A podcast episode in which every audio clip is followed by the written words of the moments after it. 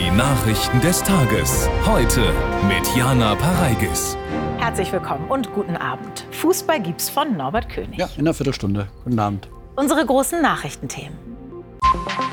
Debatte um westliche Bodentruppen in der Ukraine. Frankreichs Präsident Macron schließt das nicht aus. Bundeskanzler Scholz widerspricht deutlich.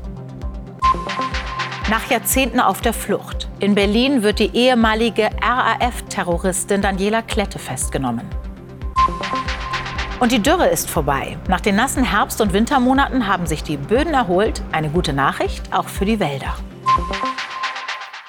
Wie unterstützt man am besten die Ukraine im Krieg gegen Russland? In Deutschland wird weiter über eine mögliche Lieferung von Taurus-Marschflugkörpern diskutiert. Und der französische Präsident Macron könnte sich die Entsendung europäischer Bodentruppen vorstellen. Viele EU-Staaten lehnen das jedoch ab, auch Deutschland. Mehr von Ines Trams. Ukraine-Konferenz von Europas Regierungschefs gestern Abend in Paris. Einigkeit sollte von hier als Signal ausgehen. Doch Frankreichs Präsident prescht danach vor und geht eine bislang gehaltene rote Linie an. Auch Bodentruppen in der Ukraine wären denkbar. Wir haben heute offiziell zwar keine Einigung erreicht, die Ukraine auch mit Bodentruppen zu unterstützen. Aber in der Dynamik dürfen wir nichts ausschließen. Wir müssen alles tun, damit Russland diesen Krieg nicht gewinnt. Doch der Kanzler widerspricht, genau wie Großbritannien, Polen und andere sowie der NATO-Chef. Vor der Geräuschkulisse von Bauernprotesten betont Scholz, es sei klar, dass es keine Bodentruppen, keine Soldaten auf ukrainischem Boden geben wird, die von europäischen Staaten oder von NATO-Staaten dorthin geschickt werden. Scholz will vermeiden, Kriegspartei zu werden. Deswegen lehnt er es auch ab, Taurus Marschflugkörper zu liefern. Denn geht's nach ihm, sollten deutsche Soldaten sie programmieren, von Deutschland aus oder in der Ukraine. Widerspruch aus der eigenen Koalition. Gemeinsam mit Fachexpertinnen und Fachexperten sind wir der Auffassung, dass dies auch ohne Soldatinnen und Soldaten in der Ukraine möglich ist. Laut Opposition könnten ukrainische Soldaten nach einer Schulung die Taurus selber programmieren. Doch Scholz sorge sich wohl, sie könnten sie zu tief auf russisches Gebiet schicken. Es ist mangelndes Vertrauen in die Ukraine, weil er glaubt, dass die Ukraine diese Waffensysteme nicht vertragskonform einsetzen würde. Aber schauen wir nach Frankreich, Großbritannien und die USA. Alle weitreichenden Waffen wurden mit sehr strengen Verträgen reglementiert. Und die Ukraine hat sich immer daran gehalten. Europa nicht einig, die Politik in Deutschland auch nicht. Derweil geht der Ukraine die Munition aus. Darüber spreche ich jetzt mit Diana Zimmermann in Berlin und Thomas Walde in Paris. Zuerst zu Ihnen, Thomas. Was hat den französischen Präsidenten zu diesem Vorstoß gebracht? Frankreich wurde in den vergangenen Monaten immer wieder kritisiert, es leiste nicht genug äh, Militärhilfe für die Ukraine. Das hat die Regierung hier stets zurückgewiesen, aber es hat sie eben doch genervt. Mit dieser Konferenz hatte sich Präsident Macron selbst eine große internationale Bühne gebaut, auf der er sich dann darstellte als eine Offensivkraft, als jemand, der antreibt, als jemand, der vordenkt, auf jeden Fall in einer herausgehobenen Rolle.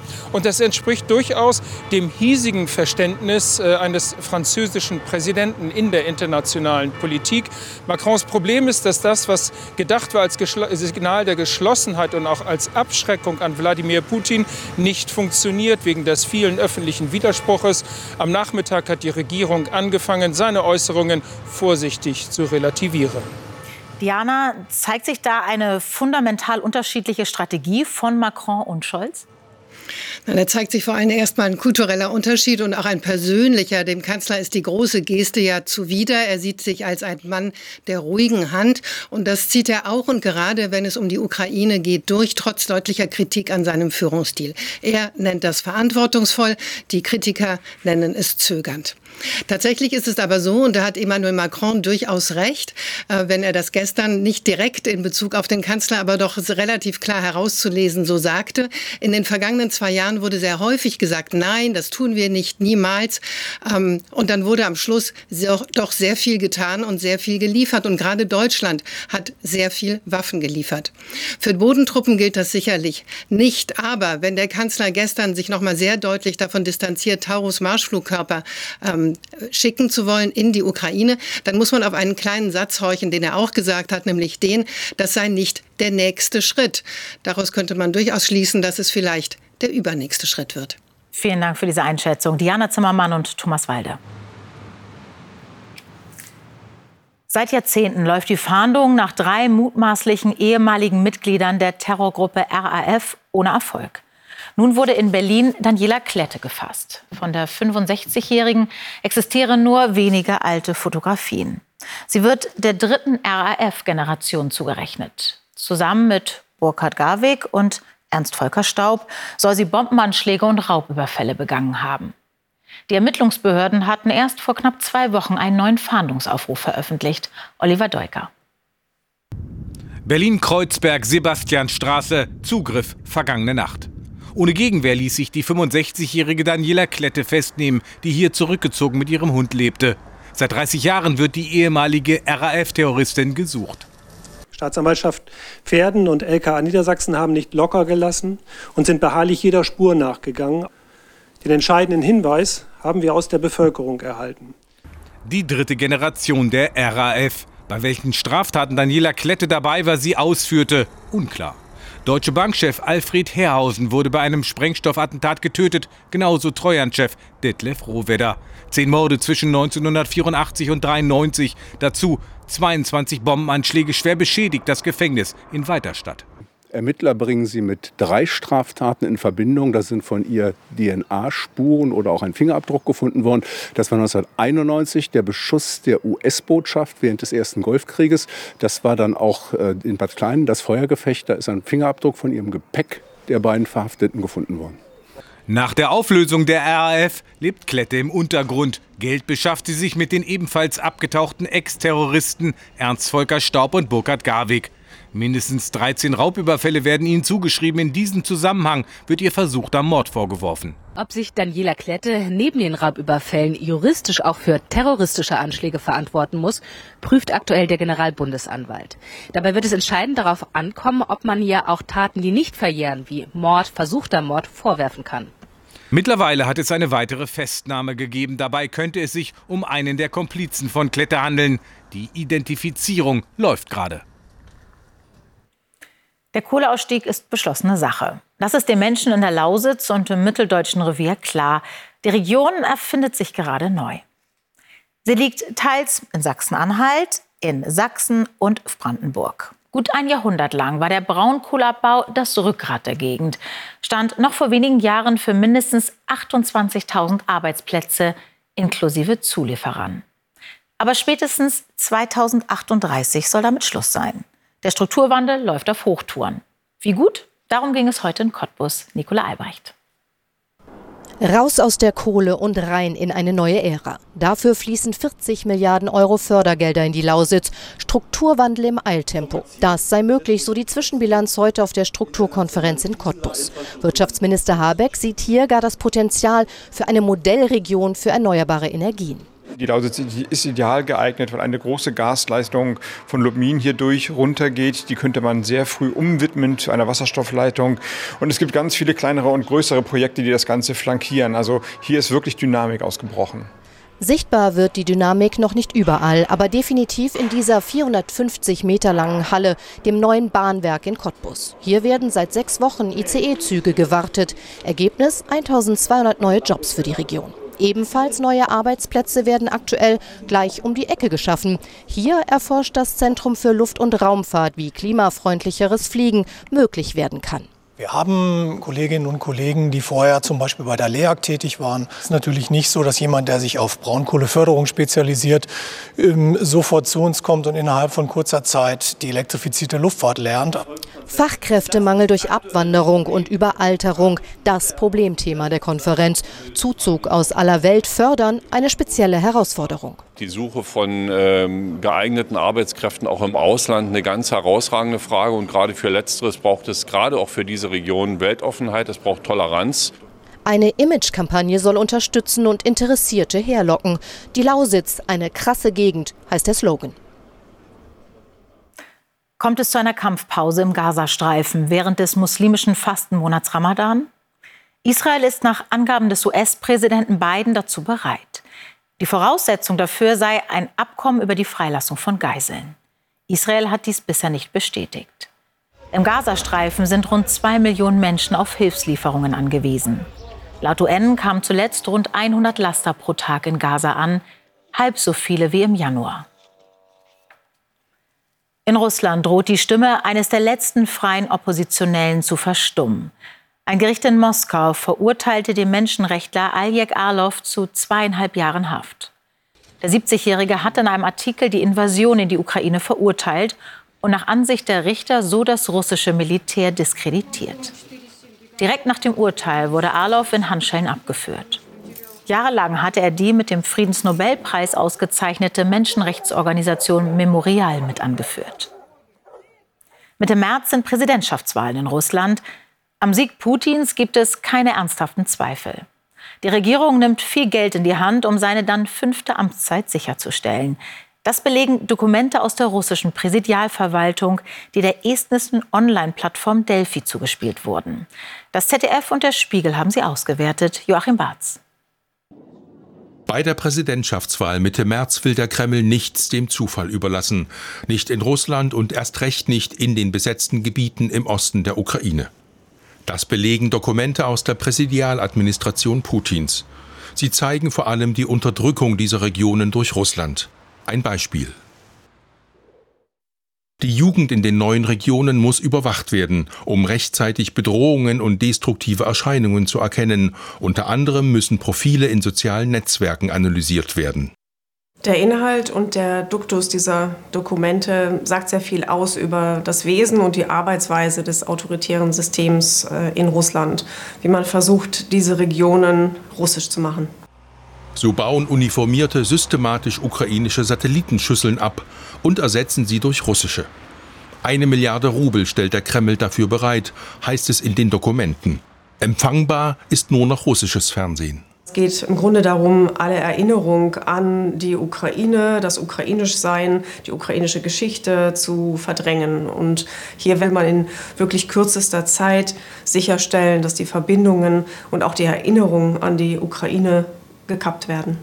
Mit viel Geld werden die besetzten Gebiete wie hier in Mariupol überwacht, russifiziert und gleichgeschaltet, belegen die Kreml-Leaks. Dass Putin bei der Wahl im März gewinnt, scheint sicher. Dennoch will seine Administration umgerechnet fast 600 Millionen Euro für den Wahlkampf ausgeben, geht aus den Dokumenten hervor. Ziel Putins Machterhalt. Die Geheimpapiere aus dem Kreml ausführlich heute Abend um 21 Uhr in Frontal. Der Attentäter von Halle ist zu einer weiteren Haftstrafe von sieben Jahren verurteilt worden. Er hatte im Gefängnis zwei Beamte als Geiseln genommen und sie mit einem selbstgebauten Schussapparat bedroht. Der 32-jährige Stefan B. war bereits zu lebenslanger Haft mit anschließender Sicherungsverwahrung verurteilt worden. Er hatte 2019 einen rassistisch motivierten Anschlag auf die Synagoge in Halle verübt und dabei im Umfeld zwei Menschen getötet. Seit heute gibt es Geld vom Staat, wenn Sie Ihre alte Heizung durch eine klimafreundlichere ersetzen wollen. Unterstützung bekommt zunächst, wer im eigenen Einfamilienhaus wohnt, und zwar von der Förderbank KfW. Die neue Heizung muss zu mindestens 65 Prozent mit erneuerbaren Energien betrieben werden, wie bei einer Wärmepumpe, Biomasseheizungen oder solarthermischen Anlagen. Für jede Eigentümerin und jeden Eigentümer gibt es 30 Prozent Förderung. Wer frühzeitig seine Heizung auswechselt, bekommt 20 Prozent obendrauf. 30 sind bei niedrigeren Einkommen möglich. Für bestimmte Wärmepumpen gibt es 5 Prozent dazu. Maximal ist die Förderung allerdings auf 70 Prozent begrenzt. Wenn Sie das noch einmal in Ruhe nachlesen wollen, schauen Sie in die ZDF Heute App. Dort haben wir die Antworten auf die wichtigsten Fragen zusammengestellt. Welche Heizungen werden unterstützt? Wer darf einen Antrag stellen und was sonst noch zu beachten ist? Bezahlbarer Wohnraum ist in Deutschland weiter knapp. Vor allem Großstädte müssen neuen Wohnraum schaffen. Fachleuten zufolge fehlen in diesem Jahr rund 600.000 Wohnungen. Bis 2027 könnte die Zahl auf 830.000 steigen. In Freiburg entsteht nun ein kompletter Stadtteil und er soll klimaneutral werden. Die Hälfte der Wohnungen soll sozial gefördert sein. Dorothea Dörner berichtet. Es sind Familien wie die Sanctuaries, die in Freiburg an der Wohnungssuche fast verzweifeln. Zu fünf leben sie in einer Dreizimmerwohnung. Bis zu 2000 Euro Kaltmiete wären sie bereit zu zahlen. Für ein Zimmer mehr. Ich war in London ganz lange und da ist es auch extrem teuer, aber da gibt es wenigstens was. Und hier stürzen sich dann 100 Leute auf eine Wohnung, weil es halt wirklich nur drei Wohnungen gibt in einem Stadtbezirk. Ein neues Stadtviertel soll die Wohnungsnot in Freiburg lindern. Dietenbach. Bundeskanzler Scholz ist extra zum Spatenstich angereist. Hier auf dem Dietenbach-Areal sollen rund 6.900 Wohnungen entstehen. Ein neues Quartier für 16.000 Bewohner. 22 Kitas, ein neuer Schulcampus für 1600 Kinder. Es ist eins der größten Bauprojekte Deutschlands. Die Freiburger haben sich 2019 bei einem Bürgerentscheid für den Bau des neuen Stadtteils entschieden. Ein Jahr später rückten bereits die ersten Bagger an. Es ist natürlich so, dass andere Städte mit Baugebieten Geld verdienen.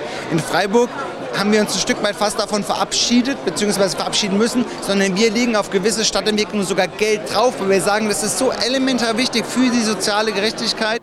Freiburg ist vergleichsweise wohlhabend und eine sehr junge und schnell wachsende Stadt. In Baden-Württemberg hat sie den höchsten Bevölkerungszuwachs. Wohnungen werden also in Zukunft immer mehr gebraucht. In sechs Jahren, so der Plan, sollen die ersten Familien in den neuen Stadtteil einziehen. TikTok, Instagram gehören inzwischen zum Alltag. Allerdings bei Kindern und Jugendlichen spielen digitale Medien eine problematisch große Rolle, so eine Studie der Krankenkasse DAK. Hochgerechnet beschäftigen sich aktuell 1,3 Millionen der 10- bis 17-Jährigen riskant viel mit sozialen Medien. Dreimal so viele wie 2019. So intensiv, dass sie quasi süchtig sind, sind hochgerechnet 360.000 Kinder und Jugendliche in den sozialen Medien unterwegs. Hier hat sich die Zahl verdoppelt. Sie hatten häufiger depressive Symptome und Ängste. Diesen Winter hat es viel geregnet und zwar in ganz Deutschland. Schlechtes Wetter, gute Nachricht. Die Forschenden des Helmholtz-Zentrums für Umweltforschung sagen jetzt, die jahrelange Dürre ist vorbei. In den letzten Jahren sind wir immer mit einer weit verbreiteten Trockenheit ins Frühjahr gestartet. Aktuell haben wir dieses Bild. Wie lange diese Entspannung bleibt, fragen sich insbesondere die Landwirtinnen und Landwirte Svenja Domeyer. Noch immer sammelt Karl Friedrich Meyer die Überbleibsel des Hochwassers von seinem Acker auf. Der Landwirt hat sich daran gewöhnt, mit Wetterextremen umzugehen. Vor dem Hochwasser hatte die Dürre seinem Boden zugesetzt. Doch die ist nun offiziell vorbei. Das ist natürlich grundsätzlich eine große Erleichterung, weil jetzt die Bodenwasservorräte sich wieder aufgefüllt haben und wir nun doch, sage ich mal, äh, gut gerüstet in die neue Pflanzenanbausaison gehen. Häufig Hitze und kaum Regen. Seit 2018 hatte die extreme Trockenheit bis in tiefe Bodenschichten hinein massive Schäden verursacht. Die Folgen in vielen Wäldern bis heute sichtbar. Eine Dürre wie diese hatte es seit mehr als 150 Jahren nicht gegeben. Wir sind nur in Deutschland an Extremereignisse gewöhnt wie Stürme oder wie Hochwasserereignisse, die nur Stunden bis Tage dauern. Und Dürre können eben sich über Monate ausprägen, über Jahre bleiben. Erst einmal können sich Wald und Ökosysteme nun endlich erholen. Landwirte sind darauf angewiesen, dass es auch im Frühling und Sommer Niederschläge gibt, weil die Pflanzen das Wasser aus den oberen Bodenschichten ziehen. Die Ausgangssituation aber ist für alle die beste seit Jahren. Mit einer allgemeinen Wasserknappheit rechnen die Experten dieses Jahr nicht. In den 90er Jahren hat er im Fanshop Pakete verschnürt und jetzt haben wir die Aufgaben für Max Eber beim FC Bayern Norbert so ganz andere Dimensionen. Ja, genau wie die dafür nötige wirtschaftliche Grundlage natürlich, denn der Präsident hat dem neuen Sportvorstand Max Eberl noch etwas unbestimmt, Zitat, bestimmte finanzielle Mittel in Aussicht gestellt, um den Rekordmeister sportlich zu sanieren. Also dann, Backmas. Zünftige Begrüßung beim FC Bayern für den Heimkehrer, der 15 Jahre dort gespielt hat. Willkommen daheim, Max. Ich weiß, wie dieser Club groß geworden ist und ähm, es ist immer der Club gewesen, der im Stück in meinem Herzen war. Als Manager erfolgreich in Gladbach, dann eine kurze Episode in Leipzig und nun München, wo er den Kader radikal umbauen soll. Auch einige Stars könnten für die Neuausrichtung geopfert werden im Einklang mit einem neuen Trainer. Thomas Tuchel und seine Elf hat er auch noch nicht abgeschrieben. Acht Punkte Klingt sehr viel, ist auch sehr viel, aber es gibt noch immer noch genug Bundesligaspiele, um da vielleicht den Druck auch hochzuhalten. Alle meine Kollegen haben schon reihenweise Meisterschaften gefeiert, ich noch keine. Der Neue beim FC Bayern wirkt maximal entschlossen. Das Abschlusstraining ist beendet, morgen wird's ernst. Verliert die Frauennationalmannschaft in Heerenveen gegen die Niederlande, dann ist der Traum vom Olympischen Fußballturnier in Frankreich ausgeträumt.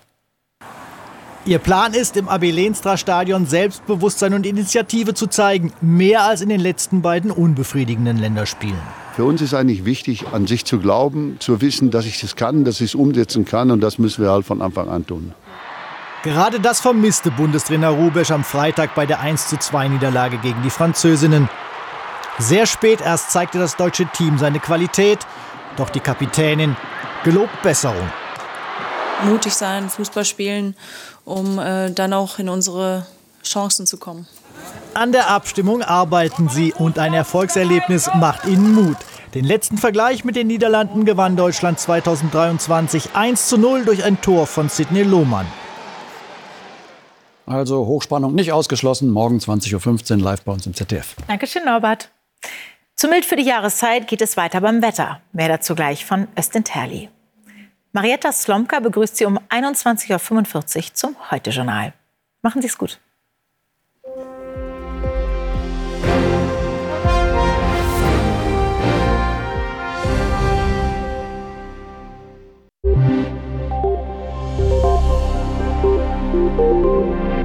Schönen guten Abend und herzlich willkommen zum Wetter.